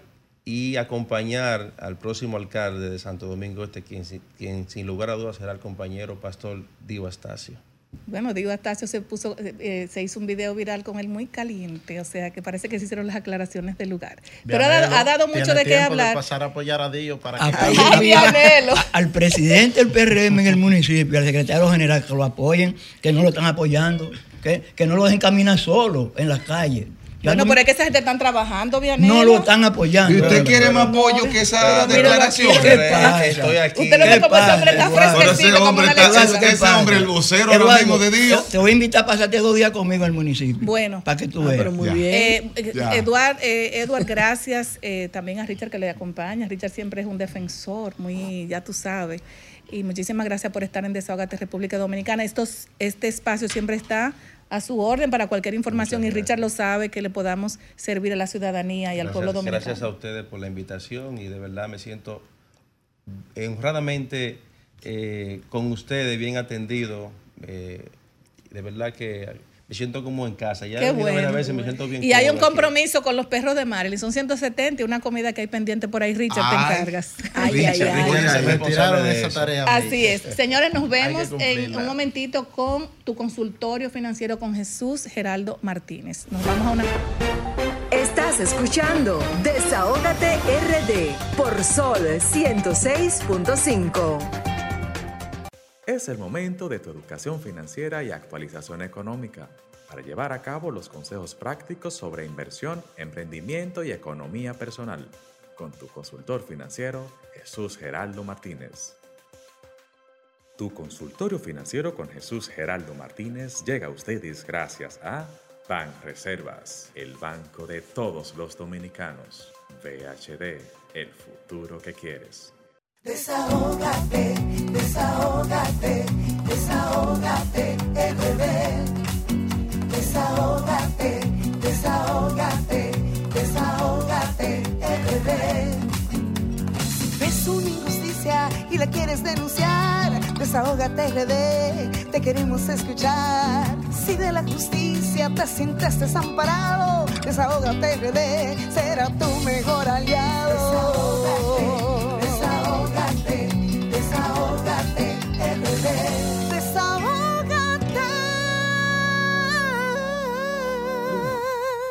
Ay, ay, ay, ay, ay. Señores, pero, Pero Romer, ven, pero avisa, por. Dios. Tu consultorio financiero con Jesús Geraldo Martínez, adelante. Gracias, muy buenas tardes a los amigos que nos escuchan y nos siguen todos los sábados por Desahógate RD en tu consultorio financiero. Hoy tenemos un programa muy especial porque vamos a hablar de nuestro pronóstico de la economía para el año 2024. Vamos a abrir los teléfonos porque una cosa es la realidad y otra cosa es la percepción o lo que siente la gente.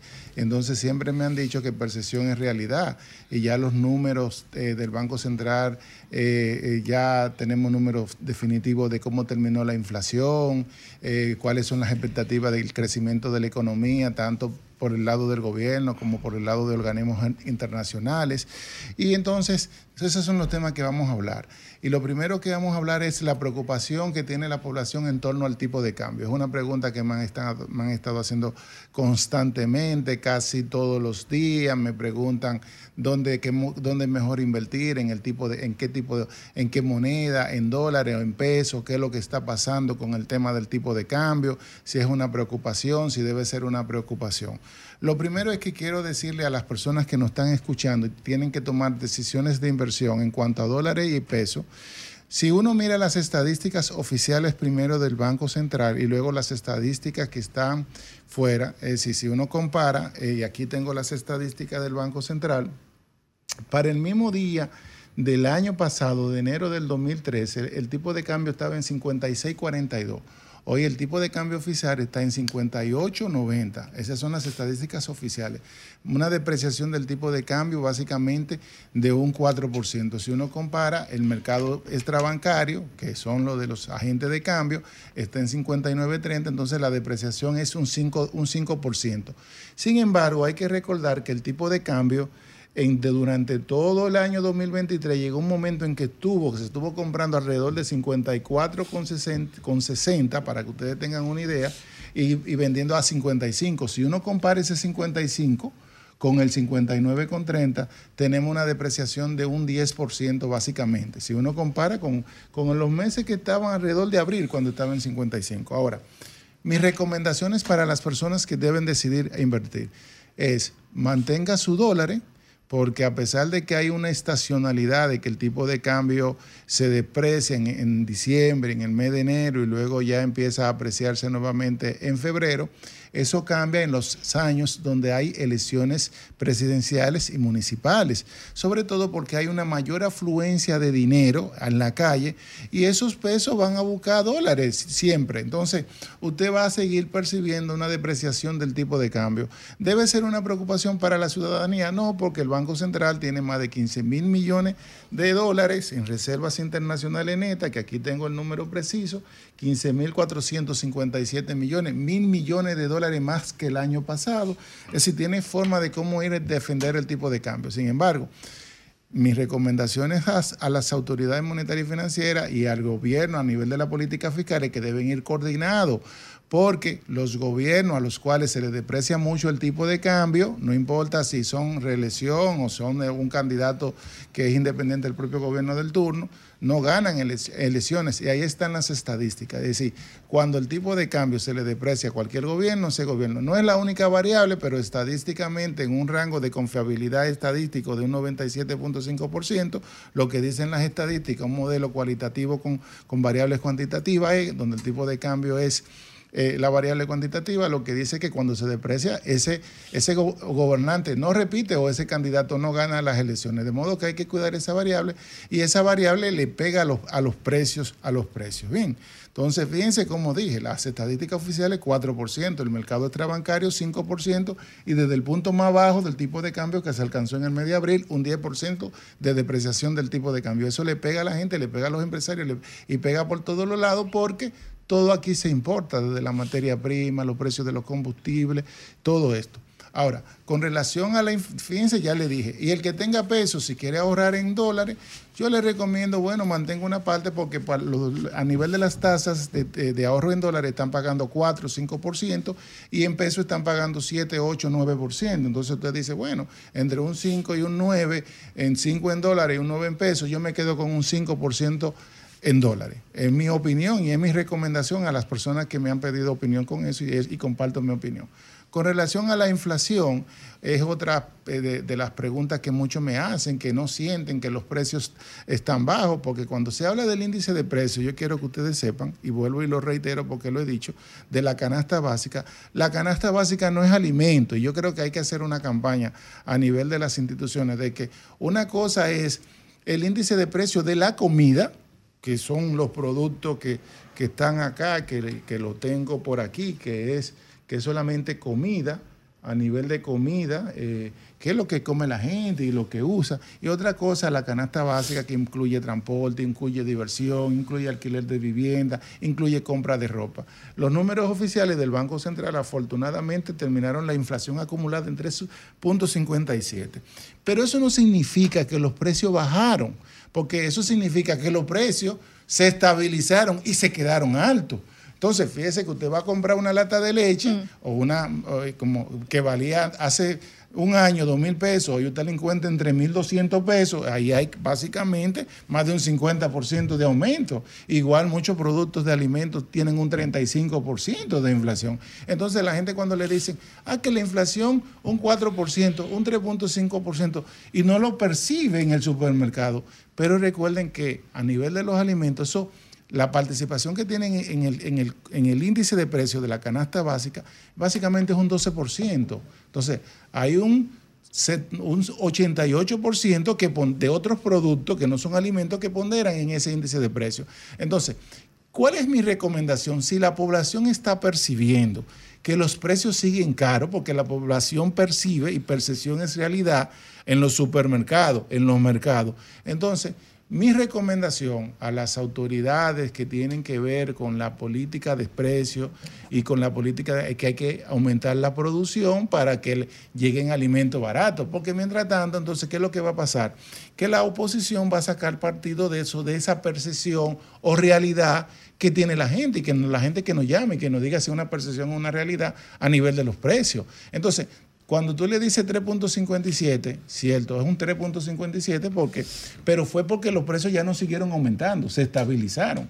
Entonces, el gobierno tiene que trabajar por políticas públicas de bajar esos precios. Entonces, fíjense cómo se dan contradicciones porque había un proyecto para ponerle tasa cero a los productos de primera necesidad. Entonces, ¿cuál es mi percepción y mi pronóstico a nivel de, ya le dije que el tipo de cambio se va a seguir depreciando por un tema natural de la economía y por un tema de si hay mayor, mayor cantidad de dinero en los años de elecciones, eso pasa y además hay que mirar las estadísticas, no que lo dice Jesús Geraldo, lo dicen las estadísticas. Igual en la inflación va a pasar igual. Y ahora con ese conflicto que hay ahora en el Mar Rojo, en Israel y, y Hamas, en Rusia y Ucrania, todos esos conflictos. Conflictos también a nivel de en Estados Unidos y ahora se, con el tema de China y Taiwán.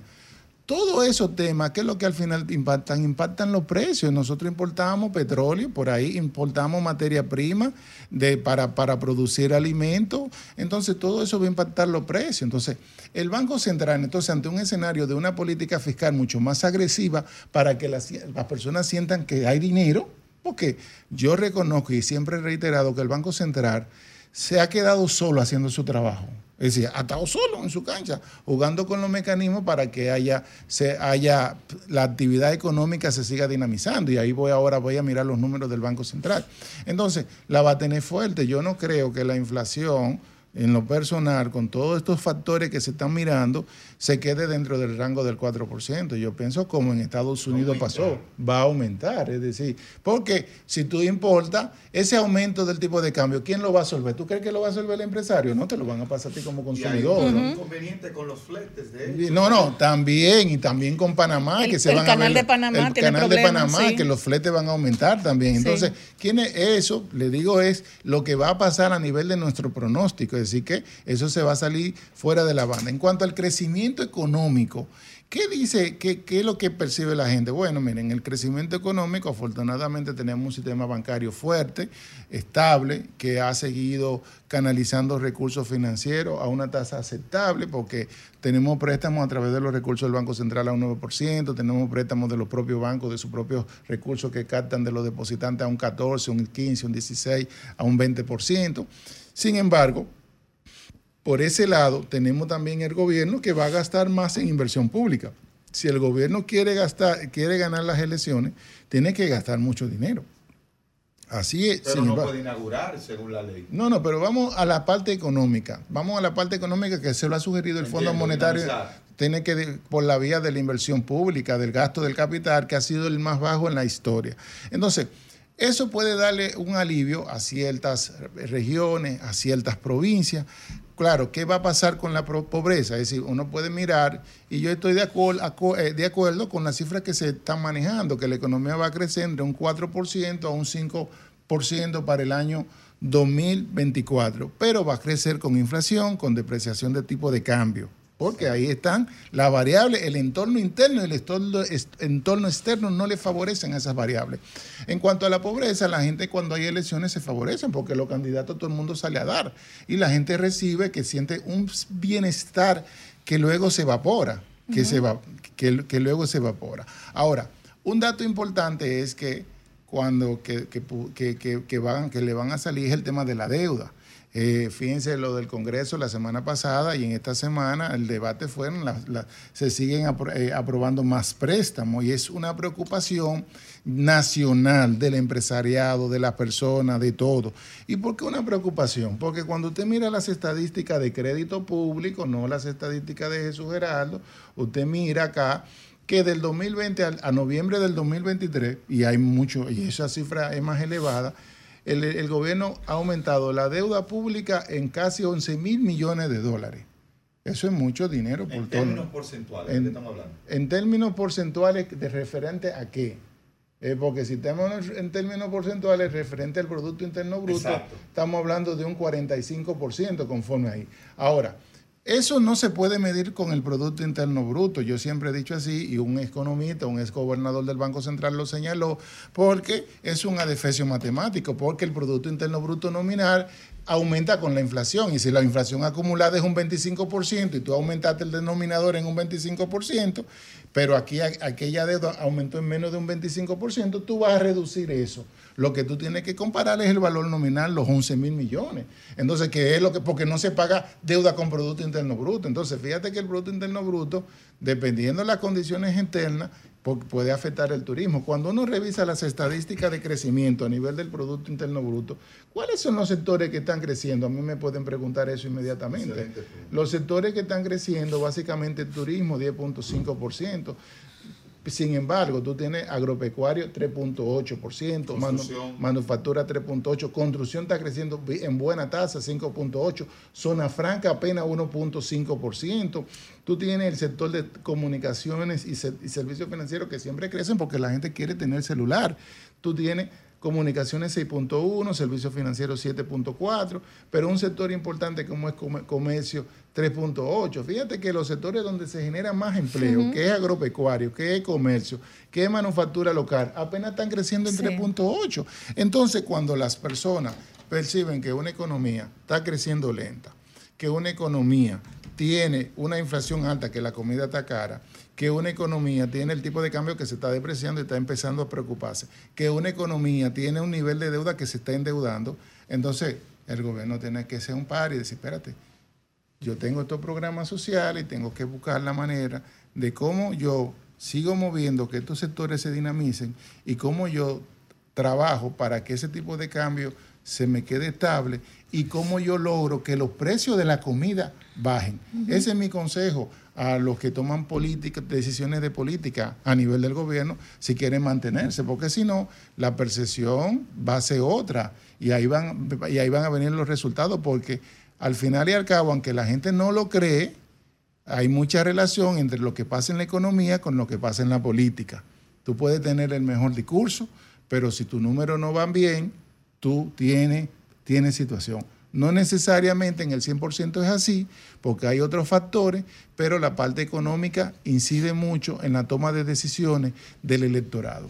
No, y hablamos de, por ejemplo, tú dices que la producción nacional se ha mantenido prácticamente muy bajita, Bueno, que son, que son los puntos importantes y el comercio que debe tomar el gobierno en cuenta para que pueda fortalecerse la economía. Fíjate que se ha estado celebrando que en noviembre la economía creció un 4.2 y en diciembre va a crecer más.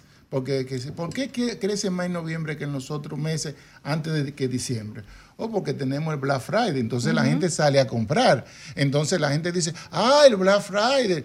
Pero que subimos un 4.2 en noviembre, que ya empezamos. Pero mire, espérese. Y la en gente se diciembre- endeuda en Black Friday. Y en diciembre usted tiene también otro despegue. Vamos a ver qué va a pasar en enero. Es decir, lo que pasa en noviembre y diciembre no es un indicador para decir cómo está la economía, porque son meses en que la gente tiene dinero y se endeuda para comprar. Vamos a abrir los teléfonos, ¿qué te parece? Adelante, Vamos, vamos. a abrir los teléfonos. Comunícate 809-540-1065. 1-833-610-1065 desde los Estados Unidos. Sol 106.5, la más interactiva. Buenas tardes, desahógate. Aló. Buenas Sí, tardes. Al expositor, expositor, ¿cómo usted ve esa idea, esa propuesta ahora de que de menos horas de trabajo como está este país, que apenas que ahora que ha salido un poquito a flote la economía, un poquito, no mucho? ¿Cómo usted ve esa idea tan descabellada y que menos horas de trabajo y que hasta los jueves? Dígame usted, ok. Mira, eso no es descabellado, eso ya se ha, se ha probado hace más de 20 y 30 años en los países nórdicos y eso ha funcionado y eso es lo que ha mejorado que mayor número de personas puedan tener acceso a un empleo y que se divide. Quizá, bueno, tú que antes trabajaba 40 horas, va a trabajar 26 o 30, pero, pero de esas ca- 10 o 15 horas la va a trabajar otro que quizá no estaba trabajando y le va a entrar dinero. Es decir, que eso no es necesariamente negativo para la economía y, los, y donde se ha aplicado ese tipo de modelos, a largo plazo le ha ido más porque han aumentado el número de empleo. Buenas tardes, desahógate.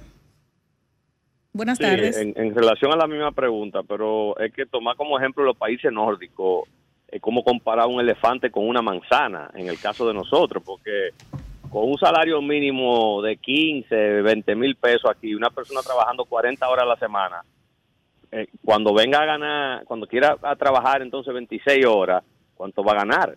Entonces va, va, a venir un proceso de inflación, porque entonces, si la ley dice que el empleado va a trabajar 26 horas, pero tiene que ganar los mismos 20 mil pesos, ¿qué va a hacer el empleador? Bueno, a subir precios, porque va a tener que contratar a otro empleado para las otras horas de trabajo que faltan de la semana. Bueno, Entonces, al final de cuentas, ese modelo no le no estoy discutiendo que no funcione en otros países con otro modelo económico donde la gente te gana eh, eh, 15, 20 dólares la hora, que trabajando 26 horas a la semana vive perfectamente. Pero en la República Dominicana ese es el disparate más grande que puede haber existido. Esa es mi opinión. Vamos- por vamos- lo que dije anteriormente. Vamos a tomar otra llamadita. Buenas tardes, desahógate. Aló, buenas tardes. Sí, buenas tardes. Sí, mire, señores, dos aspectos que, que yo quiero enfocar. Uno es, yo tengo más de 20 años oyendo que la economía crece y crece como el espagueti, pero entonces como que no le llega al de abajo. Esa es una. La otra es, de todos los candidatos, yo escucho eh, que hacen su propuesta y yo no he oído uno hasta ahora que yo sepa que tome en cuenta a la, a, a la gente con discapacidad. Si dentro de las eh, cosas que ellos hacen de su diseño, de, de los síndicos y eso, no toman en cuenta a la gente con discapacidad. Otra cosa, cuando usted anda a pie, porque usted está montado, a lo mejor, pero el que anda a pie en la calle, muchas veces, en la acera, se roba la tapa de los filtrantes. Entonces, usted está en riesgo de que se rompa un pie, porque un malicioso se roba la tapa del filtrante. Entonces, no hay quien lo, que- quien, o sea, quien lo defienda a uno. Así es. Muchísimas gracias. Tomamos otra llamadita para hacerla general. Buenas tardes, desahógate. Voy a tener la pantalla llena. Buenas tardes. Sí, buenas tardes, eh, caballero. Mire, pero imagínense, ¿cómo este país va a salir adelante? Si el gobierno coge millones y millones prestados y que para unos jodidos bonos, que al final y al cabo, mucha verdad que hay mucha madre y mucha gente que, que se lo comen, pero hay mucha gente que, que lo vende para verse los romos, señores. Hay, hay, mira, hay funcionarios e incluso legisladores que cogen esos mismos bonos y, se los reparten entre ellos y después los cambian. Señores, este país está feo, este país no va bien. Muchas gracias. Muchas gracias. Buenas tardes, desahógate. Buenas tardes, desahógate. Tarde. Sí, buenas tardes, adelante. Sí, Wendy en. Buenas tardes, Wendy, adelante. Sí, es para decirle a usted y al mundo entero que me está escuchando que mi voto es por Domingo Contreras. Ah, muchísimas gracias. Buenas tardes, desahógate. Buenas tardes, bendiciones. Sí, adelante. Yo estoy de acuerdo con el señor. Yo sé que hay mucha gente que necesita. Pero yo quiero que se concentre en lo- en lo envejeciente, que la gente joven, que aprendan a trabajar y a buscar su dinerito, por favor, que no sean tan, tan haraganes. Así es, muchas gracias. Adelante, Jesús, que ya nos vamos. Bueno, con relación al señor que dijo que la medida es un disparate, no podemos decir eso porque no se ha aprobado, hay que esperar eso. Es decir, primero uno puede probar la medida si funciona, porque el objetivo es aumentar eh, la calidad del empleo. Eh, puede tener un punto a nivel del salario de, la gente de que pueda disminuir, eso claramente, por sobre todo porque el 78% de las personas, tanto en el sector público como en el sector privado, ganan menos de 30 mil pesos y eso no alcanza para cubrir el costo de la canasta básica, que anda alrededor de 44 mil eh, pesos también, entonces hay un diferencial alto. Entonces, en ese sentido, él tiene un punto positivo y no puedo discutirlo, pero habría que ver la medida. Fíjense, pero esas medidas no se hacen así porque lo quiere el Ministerio de Trabajo, eso se trabaja tanto con los representantes de los trabajadores como el representante de los, del Ministerio de, de Trabajo y de Economía también y, y otras incumbencias. Bueno, Jesús, Perdón, muchísimas Jesús, gracias, que ya nos vamos. a- antes, un minutito, un minutito. Jesús habló de los 11 mil millones de dólares en préstamos. Yo he hecho una observación en los últimos 10 préstamos. Todos se van a pagar después del 2029 y hasta el 2069. ¿Cuál es tu opinión a ese respecto? Bueno, que eh, hoy endeudamos eh, a la población que viene futura y nosotros estamos viviendo de los ingresos de la población futura básicamente y realmente estamos maximizando el bienestar presente contra el futuro que viene porque va a venir con más impuestos y con más cargas para cada uno de los que estamos acá y la población que viene subiendo también. Bueno, da- dale, dale las gracias a, Je- a Jesús, eh, tu consultorio financiero con Jesús Geraldo Martínez. No te pierdas el próximo sábado temas importantísimos. Y gracias, Jesús. Te debo, te debo, te debo 10 minutos. Tu consultorio financiero con Jesús Geraldo Dios. Martínez fue cortesía de Ban Reservas, el banco de todos los dominicanos. VHD, el futuro que quieres. Desahógate, desahógate, desahógate, RD. Desahógate, desahógate, desahógate, RD. Si ves una injusticia y la quieres denunciar, desahógate, RD. Te queremos escuchar. Si Adiosito. Bueno. Bueno, señores, nos vemos el próximo, el próximo, el próximo sábado para que no te pierdas Desahógate República Dominicana y todas esas informaciones interesantes para nuestros radioescucha y nuestros desahogados. Así que bye bye.